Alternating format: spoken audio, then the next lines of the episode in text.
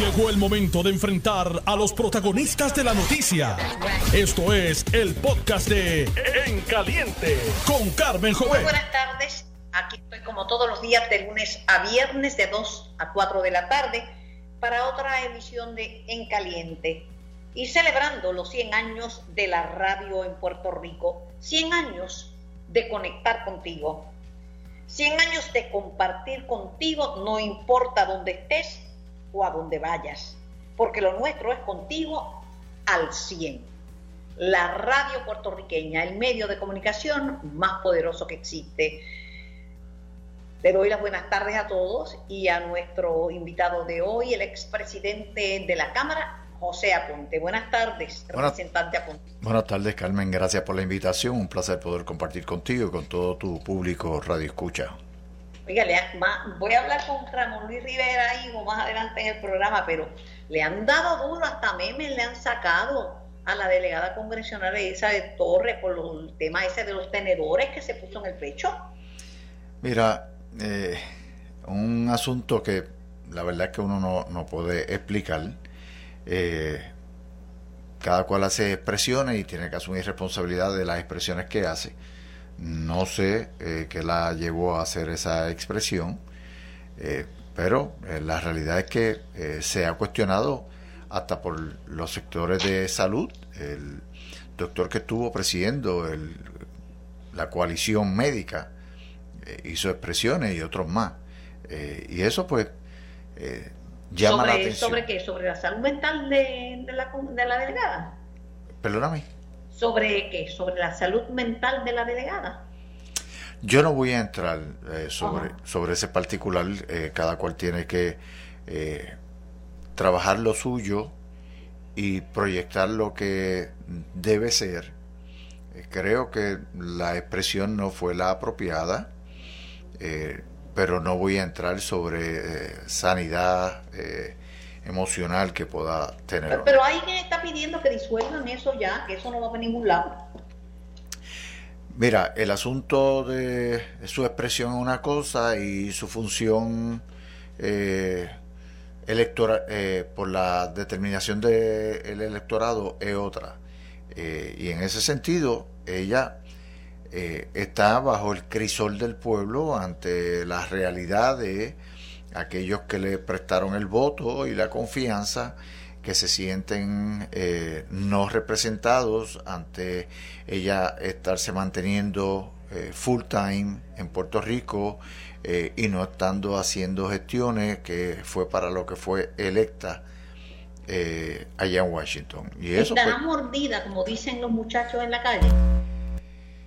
Bueno, Dijo que ella pidió un indulto para su compañero y el gobernador no se lo dio. Eh, Carmen, hay, hay tantas conjeturas que uno podría eh, realizar con relación, en relación al desempeño eh, y a las eh, actuaciones, eh, pero yo prefiero mantenerme eh, en otra dinámica de no conjeturar.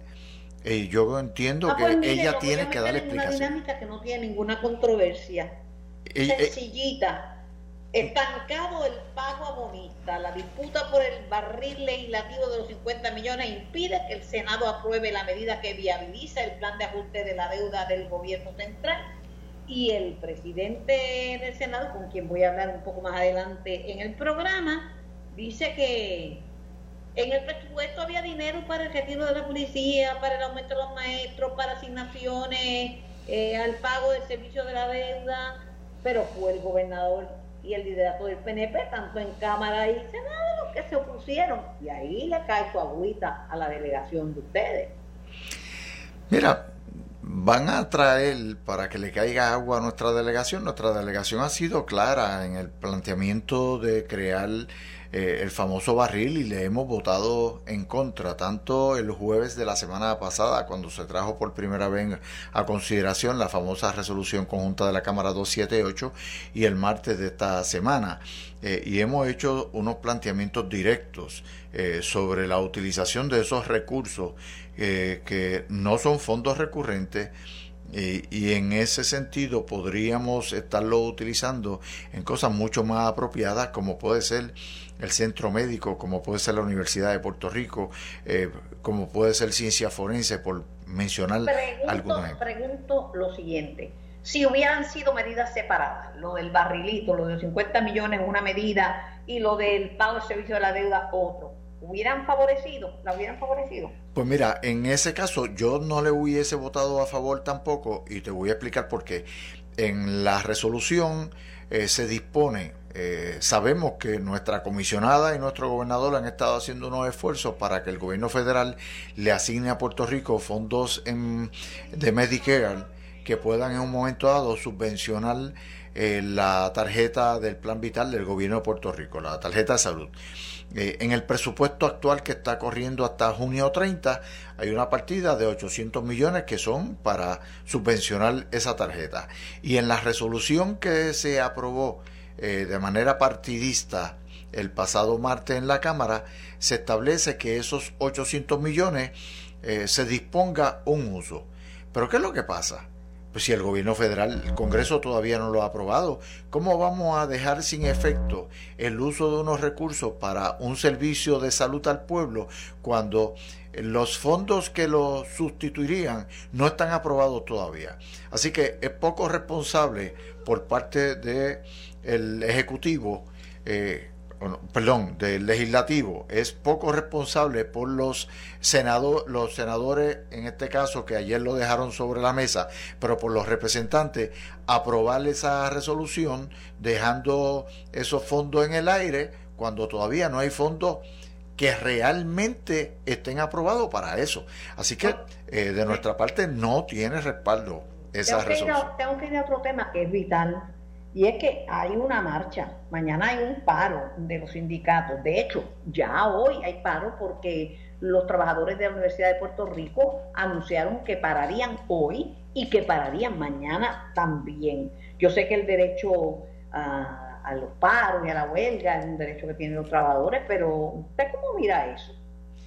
Mira, eh, van a seguir protestando y se van a seguir atendiendo sectores y siempre va a haber el sector que va a reclamar que a ellos no se les ha atendido eh, y si se le atiende pues van a reclamar también que no es por esa cantidad que ellos quieren que se atienda por más pero estamos saliendo estamos comenzando el proceso de salir de la quiebra ¿qué nos trajo a la quiebra?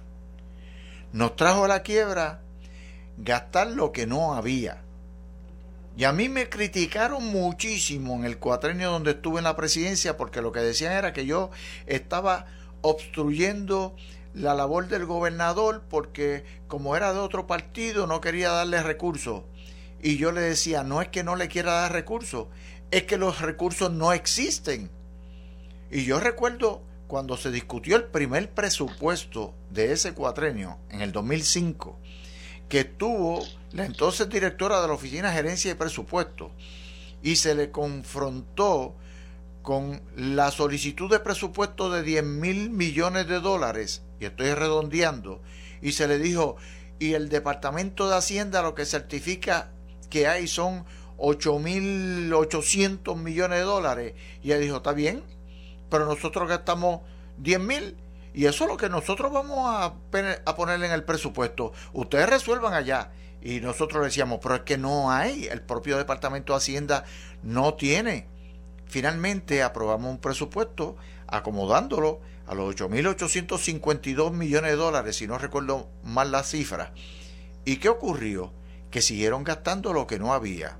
Cerraron el gobierno y pidieron cuando cerraron el gobierno 320 millones y cuando el comité que se creó rindió su informe, dijo, mira, la realidad es que no son 300, son 741 para que cierre el año fiscal en, cero, sin deuda.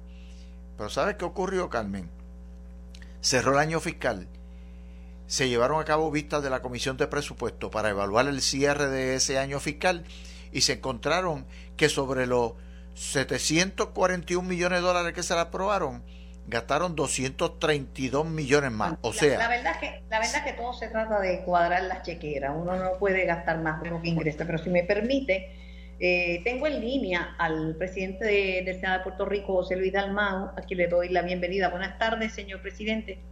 Buenas tardes, Carmen, para ti. Buenas tardes para el compañero José. Saludos, presidente. Saludos. Ah, Noti1 acaba de hacer una reseña amplia de la rueda de prensa que tuvo usted y donde habló, entre otras cosas, de, la reforma electoral. Yo tuve la oportunidad de conversar con Corbel, que me adelantó bastante información. De hecho, una información importante es que están trabajando de la mano eh, el licenciado Ramón Torres, comisionado electoral del, Partido Popular Democrático, de la mano con Edwin Mundo, eh, comisionado externo, buscando alternativas. O sea que no es el revolú que la gente se, piensa que, había, sino que hay puntos de convergencia. Pero antes de ir al tema, yo quería una opinión suya sobre el, el, paro, la marcha de mañana. Yo sé que es un derecho que tiene la gente a protestar, pero cada vez que alguien quiere pedir algo, para, para Puerto Rico, para, hace una marcha este, y ya en la Universidad de Puerto Rico hay otro paro hoy y otro paro mañana. Sí, mira, eh, todo, ¿verdad? respeto las manifestaciones y yo creo que hay un sector, principalmente de servidores públicos, indignados de la manera en que se ha atendido y la falta de sensibilidad que se ha mostrado para atender su reclamo. Si bien es cierto que estamos en un proceso de salir de la quiebra, pues al, al pretender, ¿verdad?, acallar estas manifestaciones con, ofrecimientos que no, que no cumplen con las expectativas y que no cumplen con las garantías de que haya fondos recurrentes, pues crea mayor malestar entre los empleados públicos y los servidores. Así que el pueblo que se quiere expresar, y que lo haga correctamente, que lo haga sin eh, agresión, sin destrucción de propiedad pública, y si hay un pueblo indignado que quiere protestar, pues que así lo haga. Este, yo, en mi carácter personal, no participo de las marchas, pero la respeto y en algunas ocasiones como esta la respaldo. Pero se le han dado, o el gobernador me anunció 500 dólares provinciales de custodia. Los maestros no se les aumentaba desde el 2008 y le dieron un aumento sustancial, digo, dentro de lo que cabe, pues, de un país que quiebra, ese, es mil dólares. este, y el gobernador se ha reunido con, todo con todos estos grupos que están este, protestando.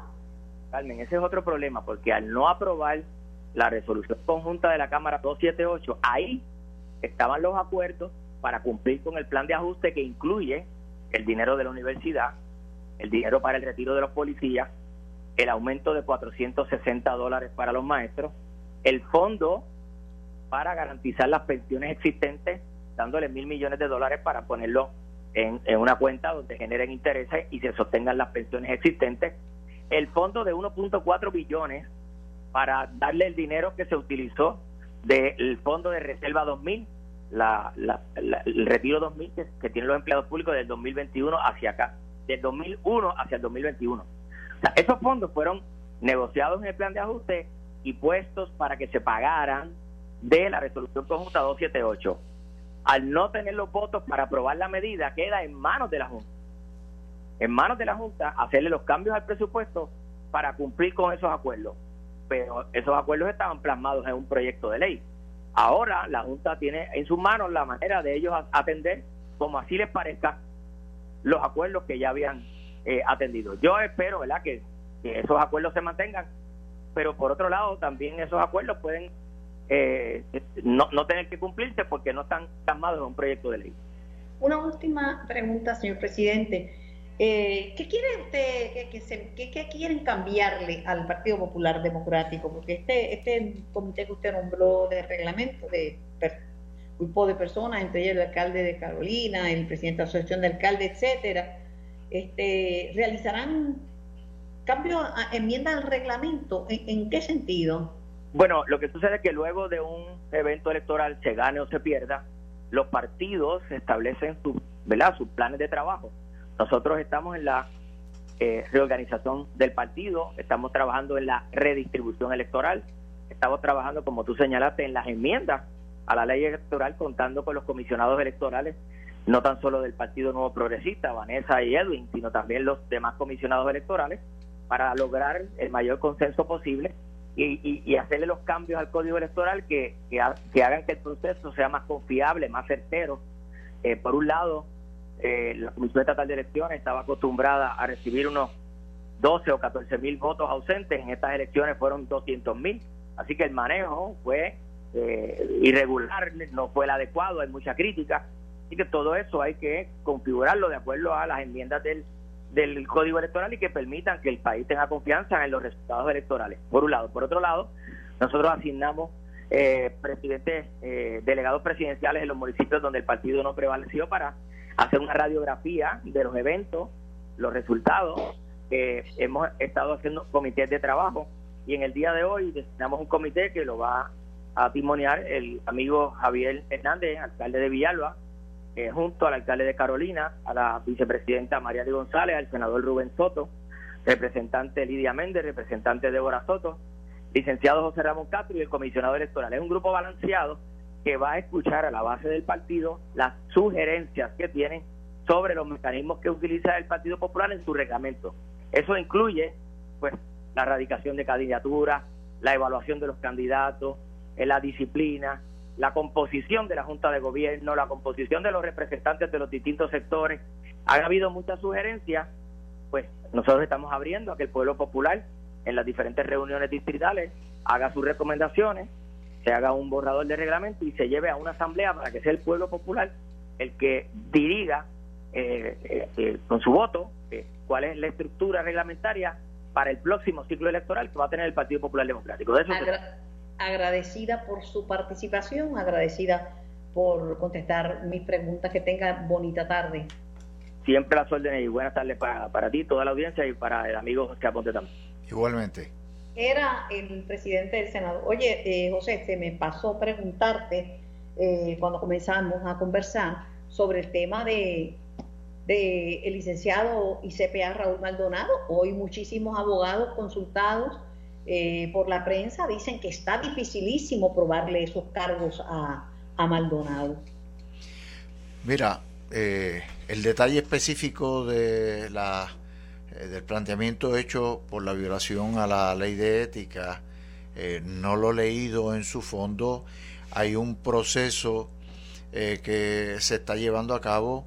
El licenciado Raúl Maldonado en un momento dado fungió como asesor de este servidor cuando se discutía el proceso de eh, el IBU y es de todos conocido que terminado el proceso y ante el punto y la coma eh, que dio margen a una interpretación en contra del pueblo de Puerto Rico, eh, hubo insatisfacción de este servidor con ese proceso. Eh, y en el sentido de su desempeño en, la, eh, en el Departamento de Hacienda eh, y en el gobierno el pasado cuatrenio, se planteó en algunas ocasiones el hecho de tener como secretario de Hacienda acceso a unos contratos que poder asignar y cómo se daban los mismos y unos cuestionamientos hacia eh, el beneficio que pudiese tener eh, su hijo eh, sobre esos contratos. Así que de toda esa situación, pues tiene que ahora rendir cuenta el licenciado Maldonado. Si es finito o no es finito, eso lo sabrán los abogados, no lo soy.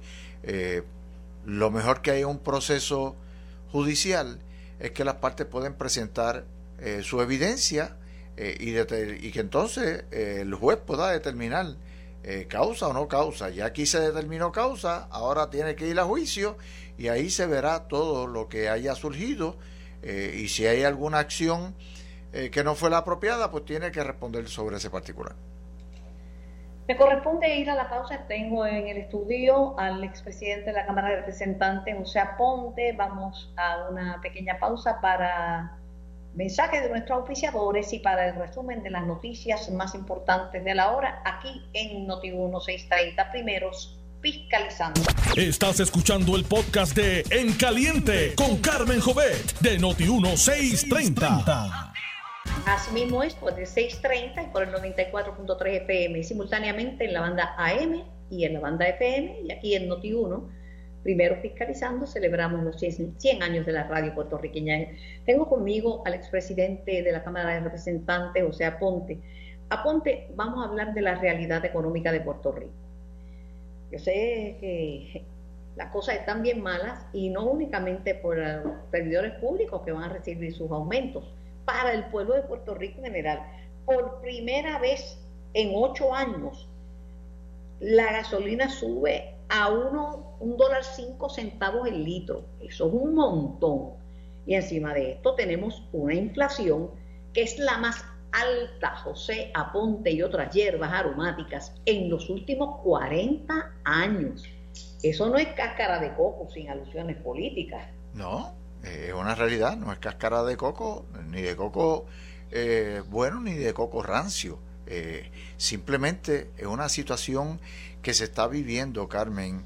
Eh, nosotros no, nos estamos concentrando aquí porque es nuestra realidad inmediata, pero una situación que se está dando a nivel mundial, el asunto de la gasolina no es, no lo determina en cierta medida el, aquí en Puerto Rico. Eh, viene por el costo eh, y cada día aumenta el costo del barril del petróleo a nivel mundial. La situación que se está viviendo entre Rusia y Ucrania está también incidiendo en el costo del petróleo. Así que todo eso... Tienes razón, José, pero lo cierto es que Puerto Rico tiene un marco regulatorio que está invitando a que uno se mueva, como hice yo, a la energía solar y a los vehículos conecta uno en su propia casa y, los, y hasta los puestos de gasolina ya están creando estaciones para uno conectarlo. Esa es la realidad. De hecho, los fabricantes de automóviles ya están adelante, pero por la clásica camilla en eso. Aquí no eh, podemos arrastrar los pies. Pero ayer, Connie Varela, en este mismo programa, porque yo le pregunté, el gobernador dijo que no hay que, que no se puede tocar el IVA. Yo no entiendo al gobierno, porque el gobierno se la pasa echando que son los recaudos más altos, que si pues, recaudaron cuántos billones, que si están por encima en tanto, que si el IVU por internet. Jorge Varela me dice que van a examinar en la Cámara de Representantes la posibilidad de bajar el IVU, que es uno de los más altos de todo el territorio americano.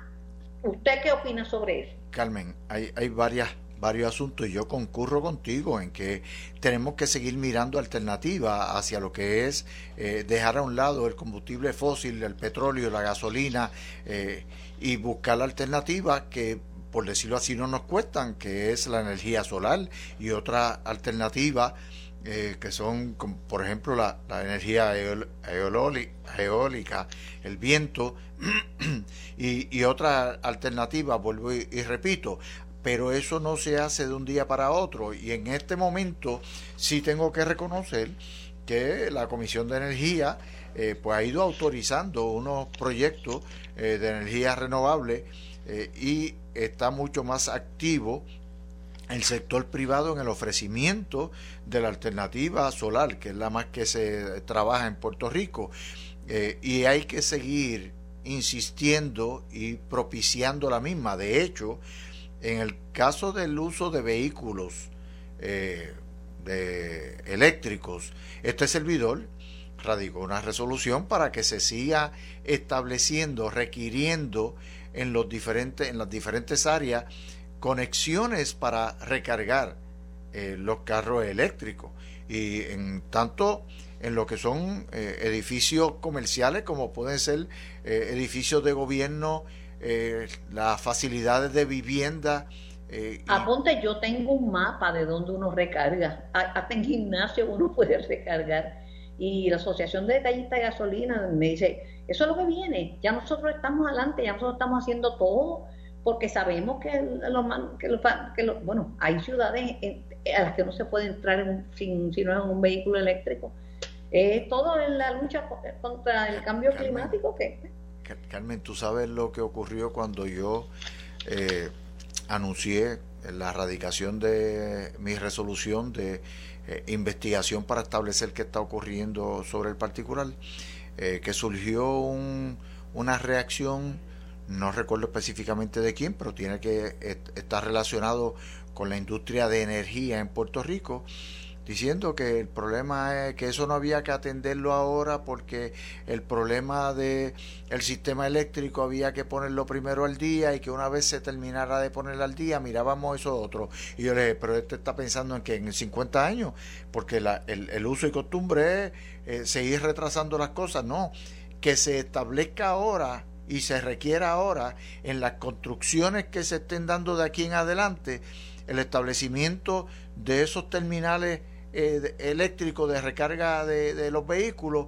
porque si esperamos a que construyan para que después... Imagínense, imagínense, además que el marco regulatorio dice que este año nosotros tenemos que subir al 20% de energía, es el marco que aprobó de forma bipartita y, eh, Laricel Hammer y, Eduardo Batia en el Senado. Ese marco regulatorio dice que para el 2022 tenemos que tener un 20% de energía renovable, renovable. y estamos en cuatro.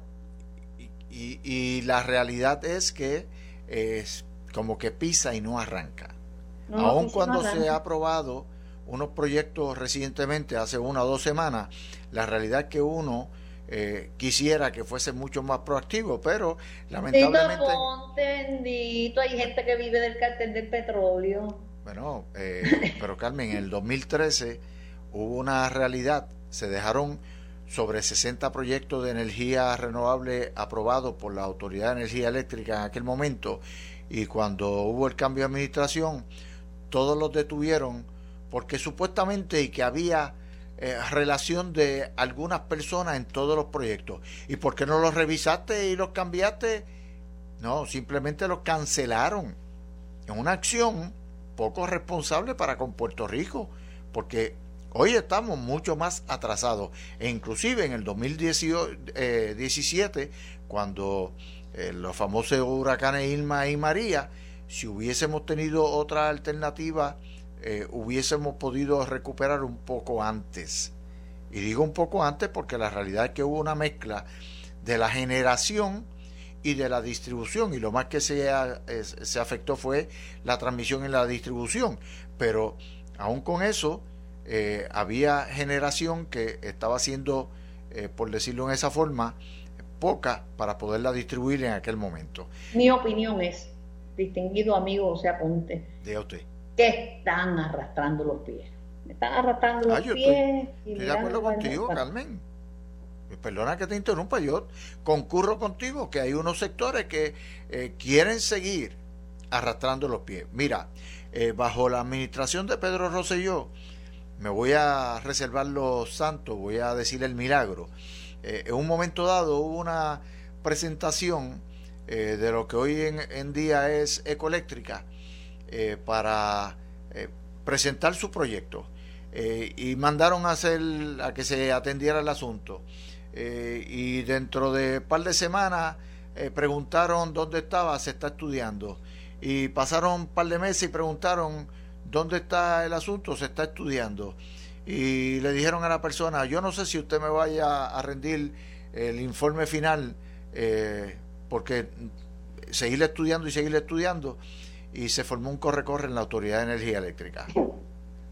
Provocó que se estableciera, se dieran los permisos, se estableciera ecoeléctrica allá en Guayanilla, eh, y con todas las reservas que hayan y las quejas que hayan, eh, AES en, en, el área de Guayama.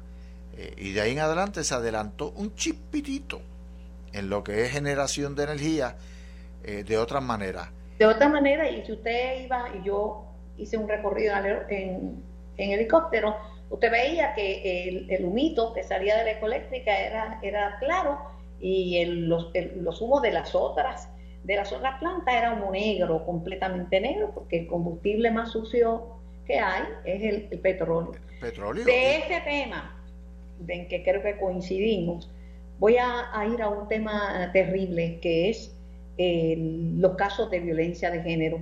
Eh, hoy es primera plana una petición de expertas que abogan porque se reevalúen los procesos judiciales para que no revictimicen y no sean traumatizantes para, para esas, esas personas víctimas de violencia de género y hacen un llamado a la reinvención del Departamento de Justicia a modo de mejorar cómo la agencia trabaja el tema. E, e, es decir, piden una reingeniería. Mira, eh, el acoso, el maltrato, eh, todo eso uno quisiera erradicarlo de raíz, que no exista un solo caso, un solo caso. Yo concurro en que el proceso de atenderlos debe de ser revisitado para que sea uno mucho más, eh, no solamente accesible, sino que sea afín con la situación. Lo primero que hay es que una víctima de acoso, cuando está en ese proceso, no lo acepta y justifica en ocasiones, en la mayoría de los casos, justifica al agresor. Así que hay que invertir en la capacitación del profesional que hoy en día está dando la mano para atender esos casos, de manera que tenga más preparación sobre cómo atenderlo y más eh, herramientas. Recientemente me llamó la atención positivamente el hecho de un anuncio que eh, del 911 que dice, mire, si usted está en una situación de violencia eh, y teme y no puede hacer una llamada, envíe un mensaje de texto al 911. Mira, es una herramienta que no existía. Y la realidad es que hay veces que una persona está en una situación incómoda donde no puede coger un teléfono para hacer una llamada porque la van a ver, pero disimuladamente puede tratar de escribir un mensaje y enviarlo. Es como también otros anuncios que los veo en ocasiones de cómo en un momento dado, eh, y si no estoy mal, si no estoy mal, si no recuerdo mal, es eh, cuando uno está en una situación de inseguridad y alguien mira a uno, hacer un gesto, si no me equivoco, algo como así. Sí, sí, sí. Eh, eso es, eso, eso también. Eh, hay muchas estrategias, pero la sociedad tiene que cambiar. la pues, tenemos que educar a la sociedad como un problema de todos. Hablando de expertos, eh, el representante Aponte, tengo en línea a la doctora Cinda Quiñones, quien es, psicóloga de profesión, profesora universitaria a nivel de los grados doctorales, escritora también, escritora, de hecho tiene un libro sobre la, la, violencia de género. Doctora, buenas tardes. Buenas tardes, Carmen, y a los que nos escuchan. Estoy aquí con el expresidente de la Cámara de Representantes, José Aponte, hablando de, claro, porque se ponen los casos que son sonados, como el caso de, de Juanma López y de Andrea, pero también hay un caso que llegó al hospital de Mayagüez, una joven de, con siete heridas de bala, varias en el pecho, y, su pareja, después de dispararle, se privó de la vida. O sea, no todo. Vamos en el caso de Juanma. En el caso de Juanma, ya ella no, no compareció al, al, al, juicio, ¿verdad?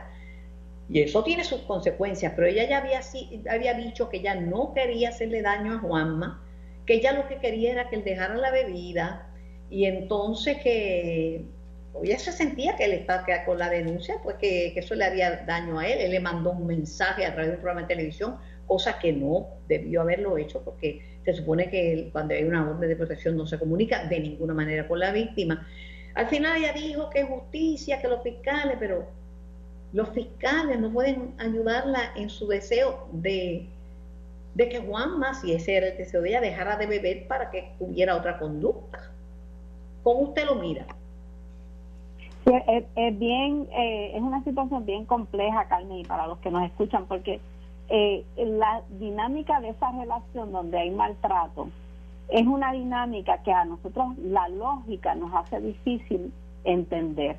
Como por un lado tú puedes eh, pues acusar a alguien de que te maltrata, te pega, te físicamente te pone en riesgo y a la misma vez decir que amas a esa persona para la familia, para el público en general, eso es un disparate. Porque ¿cómo tú vas a amar a alguien que te hace tanto daño? ¿Cómo tú le vas a tener pena a alguien que no ha tenido pena contigo? Pero es que la relación de, de maltrato no es maltrato las 24 horas todos los días del año. son unos episodios y el victimario típicamente lo, lo interpreta y tiene mucha destreza para redefinirle a la víctima que es por su culpa, que no es porque ellos son maltratantes y ellos tienen un problema. Y si muchas veces te dicen que sí te pegué y no fuiste tú, pues pudiera ser el alcohol, pudiera ser el estrés que tengo en el trabajo, que mi jefe, pudiera ser que los nenes me, me hacen perder el control donde lo que hay detrás es la falta de asumir responsabilidad por su conducta y aceptar que tienen un problema que necesitan manejar. Y, y, y, para el que no vive esa relación y no vive el endoctrinamiento, porque es un proceso de endoctrinamiento donde van redefiniendo la vida, la familia, las amistades, quién tú eres. El que no vive eso, pues dice, pero es que eso se cae de la mata, ¿cómo va a ser que tú no quieras formularle cargo? ¿Cómo va a ser que tú no quieras mantener una distancia? ¿Cómo vas a aceptar su llamada? Yo muchas veces le traigo a la gente, ¿sabes? Mira y escucha a alguien que está en esa etapa inicial de un enamoramiento, que todos los demás le ven la falta a esa persona que es el amor de mi vida y solamente llevo un mes conociéndola o conociendo. ¿Cómo es que los demás ven lo que esa persona que está enamorada no ve? porque no es tan solo el amor, es cómo te cambian la manera de pensar y entender lo que vives. Le pregunto, ¿y una persona que le dispara, ¿verdad?, a su compañera y luego se suicida, ¿eso es un patrón que se ve con frecuencia? Es un patrón de, de lo que para, para mí siempre ha sido, ¿verdad?, eh, este asunto de qué vamos a hacer para castigar al hombre maltratante que mata a su pareja pues en muchos de los casos él la mata y después se suicida. Entonces, pues no hay un detente, no hay algo que le sirva de, de eh, obstáculo en términos de qué, cuál va a ser la consecuencia. Y típicamente, ¿cuál es la dinámica? Es la angustia, Carmen. Es una angustia profunda de que no puedo vivir sin ti. Una angustia profunda de que los celos me calcomen, no me dejan hacer vida y entonces bajo esa emoción intensa que alguna gente lo vive porque algo anda mal en ellos, otra gente es porque su definición de la realidad dependen tanto emocionalmente de esa víctima que cuando están seguros que no la van a tener, que es lo que se le dice a las víctimas, si tú le dices no te vuelvo a dar una oportunidad, ahí es donde tú estás en peligro, porque la angustia intensa empieza ahí porque no hay manera de yo lograr que tú estés para mí. Y entonces si yo te mato, no estás para otro y yo no voy a hacer vida sin ti y no voy a ir a la cárcel, así que se suicida. Es horrible, es horrible, doctora, es horrible. Decía Aponte que pues han surgido ¿verdad? mecanismos para, para buscar ayuda, y que se pueda mandar un mensaje a través del uno, la señal que pueden hacer las, las víctimas que no pueden hablar si alguien pasa como pidiendo ayuda eh, ojalá, ojalá que, porque esto es bien triste, ahí esto quedan familias destruidas, que e, esto es un drama que afecta la vida de, todos nosotros. Es sumamente triste, Carmen, doctora, sumamente triste, eh, y afecta no solamente a las víctimas directas, ella, él, al entorno inmediato familiar, a la comunidad aledaña, porque aun cuando la sociedad ha ido evolucionando en tal forma, yo recuerdo yo de pequeño que eh, en casa me decían, eh, yo no voy a estar, están tu hermano y doña fulana, la vecina al lado, está pendiente de ustedes. Eh, ahora, usualmente, y si doña fulana tenía que coger la varita, la correa, cogía la varita, la correa. Ahora el padre o la madre no lo hace, mucho menos lo hacen los vecinos. Los vecinos hay veces que ni se conocen uno a otro, pero aún en ese momento cuando surge una situación en una comunidad como esta de un maltrato, todo el mundo se afecta. Lo tenía al lado y no me di cuenta. No la gente cuando le preguntan los periodistas después de, del asesinato, le dicen, no, era una persona encantadora, una persona bien chévere, era un hombre bien calladito, o una mujer muy calladita, muy reservada, pero quién sabe lo que está pasando dentro del seno de ese hogar. Yo lo he oído que la gente dice, me sorprendí porque era buenísimo. Doctora, ¿cuál es el remedio? Y, y esa es, yo creo que es la gran, la gran lección que necesitamos aprender, es que el mal puede coexistir con el bien. No somos todo o nada. Es tremendo empleado o empleada, pero es terrible como pareja. Puede ser tremendo hijo, pero no sirve para pareja. ¿Por qué? Porque en esa relación no sabe manejar los retos sin llegar a la violencia. Y entonces nosotros, eh, pues, como dice el eh, José Aponte, toda la familia se afecta porque muchas veces, Carmen, la familia ya ve que este individuo que está enamorando a mi hija es peligroso. No tengo evidencia. Todavía no están los puños, todavía no están los golpes. Pero me da mala espina.